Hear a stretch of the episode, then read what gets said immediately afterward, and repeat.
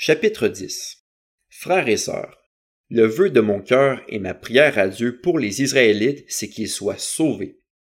En effet, je leur rends ce témoignage. Ils ont du zèle pour Dieu, mais pas conformément à la vraie connaissance. Ils ignorent la justice de Dieu et cherchent à établir la leur propre. Ils ne se sont donc pas soumis à la justice de Dieu, car Christ est la fin de la loi pour que tous ceux qui croient reçoivent la justice. En effet, Moïse décrit ainsi la justice qui vient de la loi.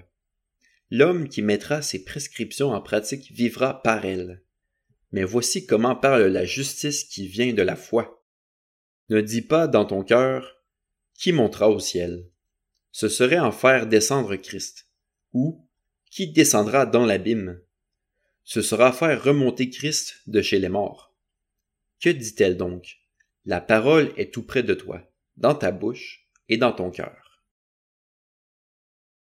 Or, cette parole est celle de la foi que nous prêchons.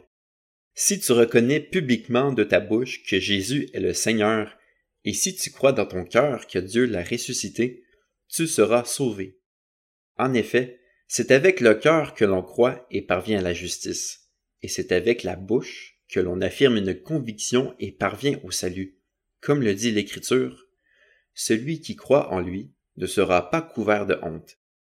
Ainsi, il n'y a aucune différence entre le juif et le non-juif puisqu'ils ont tous le même Seigneur, qui se montre généreux pour tous ceux qui font appel à lui.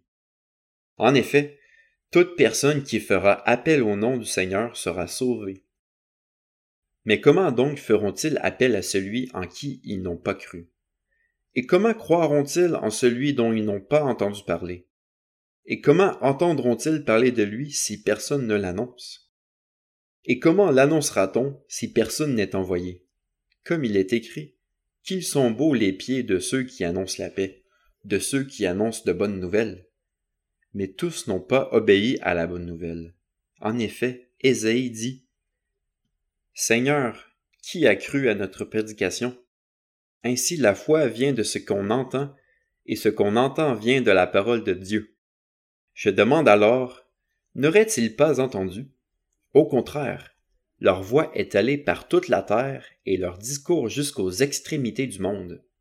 Je demande encore, Israël n'aurait-il pas compris? Moïse le premier dit, Je provoquerai votre jalousie par ceux qui ne sont pas une nation. Je provoquerai votre irritation par une nation sans intelligence.